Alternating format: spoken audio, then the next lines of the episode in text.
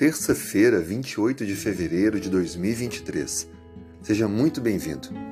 Esse é um podcast com comentários da lição. Estamos na lição número 9. O tema geral: Cuidado com a cobiça. Hoje, falar sobre o coração de Judas.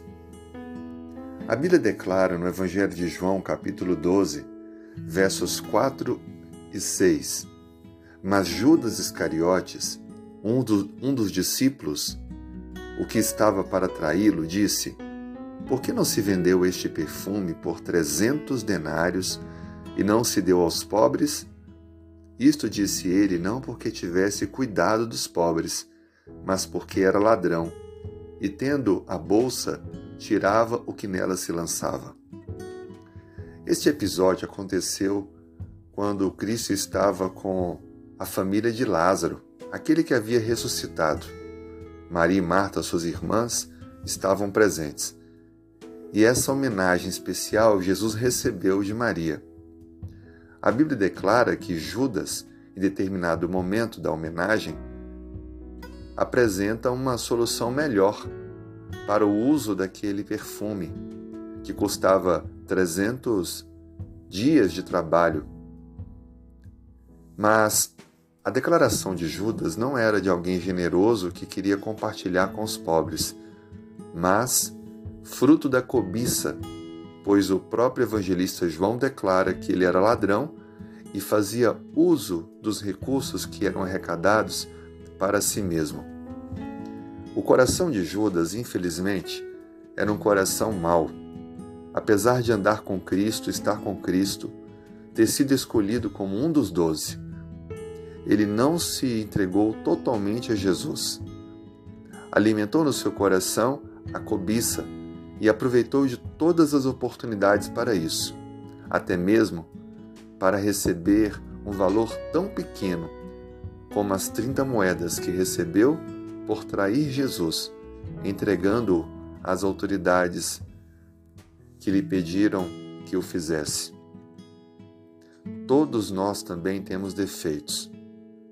Mas o que fica claro com a história de Judas é que se não entregarmos nossos defeitos ao Senhor, se não buscarmos uma transformação que Ele pode fazer em nós, o nosso fim pode ser também muito trágico.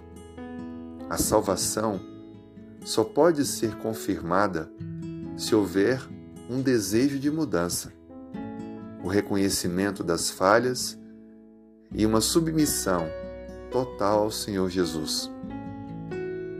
A cobiça, infelizmente, tem atentado muitas pessoas. Na verdade, todos, de alguma forma, sofrem com a cobiça. Contudo, o Espírito Santo nos dá vitórias se nós nos entregarmos completamente a Ele e buscarmos dele a força para vencer as tentações. O dinheiro pode ser um problema para uns e não tanto para outros, mas cada um tem o seu motivo. Necessitamos, portanto, diariamente reconhecer aonde estão nossas fraquezas e buscar a orientação e a força de Deus para vencermos essas ciladas.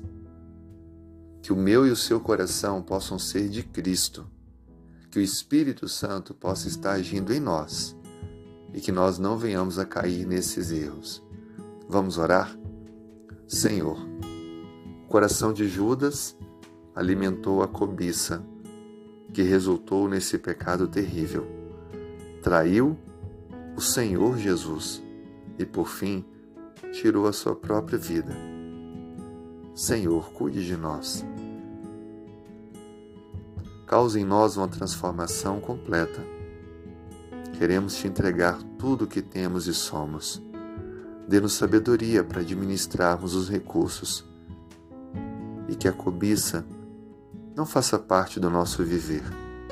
Que o Espírito Santo nos dê o poder para vencer esta e outra, outras tentações. Dê-nos um bom dia. Abençoe nossa família. É a nossa oração em nome de Jesus.